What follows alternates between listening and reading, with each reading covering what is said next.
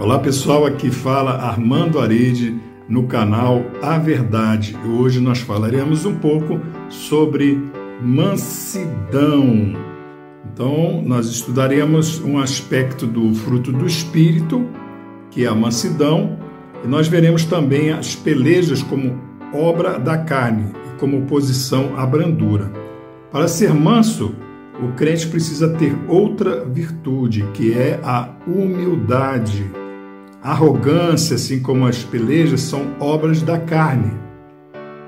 E quem pratica não pode agradar a Deus, pois ele abomina o altivo de coração. Provérbios 16, 5. Então, na palavra de Deus, nós, os crentes são comparados às ovelhas. Por que tal alegoria? porque as ovelhas são animais dóceis, mansos e submissos ao pastor. Se você é ovelha de Jesus, então aprenda a ser manso e ter humildade. Ouça a voz do bom pastor. Mansidão não é covardia, irmãos. Mansidão é ser humilde, é ser cortês, é ter esse fruto do Espírito Santo é algo muito necessário, principalmente nos dias de hoje. Paulo escrever a segunda epístola aos Coríntios estava enfrentando uma situação muito difícil. Nós lemos aí em Efésios 4, de 1 a 7, eu vou ler alguns, algumas partes, alguns versículos, que diz assim: Rogo-vos, pois, eu, preso do Senhor, que andeis como é digno da vocação com que fostes chamados com toda a humildade e mansidão, com longanimidade, suportando-vos uns aos outros. Então, antigamente os falsos profetas eles estavam distorcendo, difamando as mensagens de Paulo, tentando enfraquecer sua autoridade. Nós vemos ali em 2 Coríntios 10 a 13. Contudo, o apóstolo agiu com mansidão e bondade para com os irmãos ele inicia a epístola falando a respeito do consolo que recebera de Deus e dos irmãos, 2 Coríntios 1, de 1 a 6. Muitos podem pensar que Paulo era um tanto rígido com os irmãos, mas ele era muito equilibrado.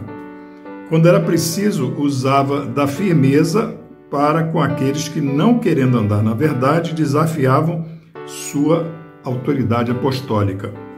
1 Coríntios 4, 21 mas no trato com os crentes era como uma paciente e amorosa ama. 1 Tessalonicenses 2,7. Ser manso, irmãos, é ser corajoso. A mansidão não faz do crente um covarde ou tímido, mas permite que se oponha ao espírito da arrogância e viva de maneira que o nome do Senhor seja exaltado. Moisés, por exemplo, era um homem manso mas ao mesmo tempo demonstrou força e coragem. Ali em Números 11, 15 e também Números de 12, 3. Jeremias era um forte proclamador das verdades divinas, mas disse que não passava de um manso cordeiro. Jeremias 11, 19. Então, a mansidão como fruto do Espírito faz parte das qualidades que devem estar presentes na vida dos súditos.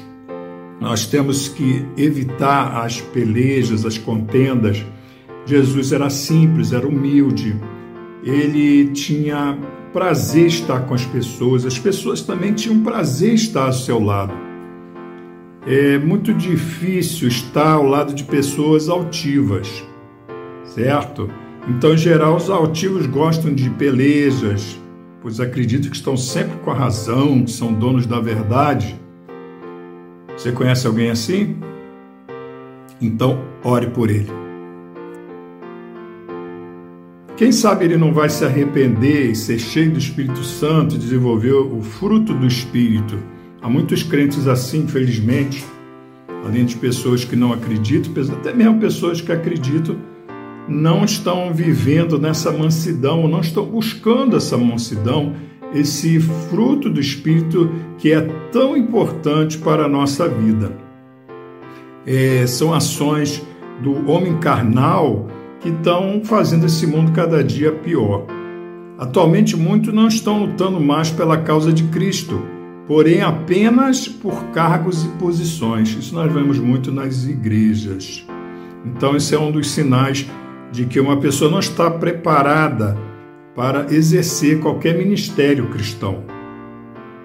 O crente que é sábio e tem dons ministeriais espera com paciência e mansidão o momento de Deus. Ele não promove pelejas e nem faz politicagem para alcançar aquilo que é divino, pois tem consciência de que tais atitudes pertencem à velha natureza. Deus te coloca onde você é, tem que estar, se você está na vontade dele. Se ele permitir que você seja um pastor, um evangelista, isso vai muito da vontade dele também. É necessário que você também tenha essa vontade e Deus pode te capacitar para tal. Um dos princípios do mestre é a mansidão, Mateus 5:5. Então os judeus estavam sob o jugo dos romanos. Por isso ansiavam por um Messias que viesse fazer uma revolução, os libertasse da opressão política. Mas Jesus mostrou que seu reino não era desse mundo, e felizes não eram os que se envolviam em pelejas e motins, mas os mansos e pacificadores. É uma mansidão de Cristo. O Senhor Jesus sofreu as piores dores que um homem pode experimentar. Suas dores foram físicas e emocionais, mas em momento algum ele abriu a boca para reclamar ou murmurar contra o Pai. Então, nós temos aí um grande exemplo dado pelo próprio Jesus, que é a mansidão. Que nós venhamos a pedir a Deus essa mansidão. Vamos evitar qualquer tipo de peleja, pois já somos novas criaturas.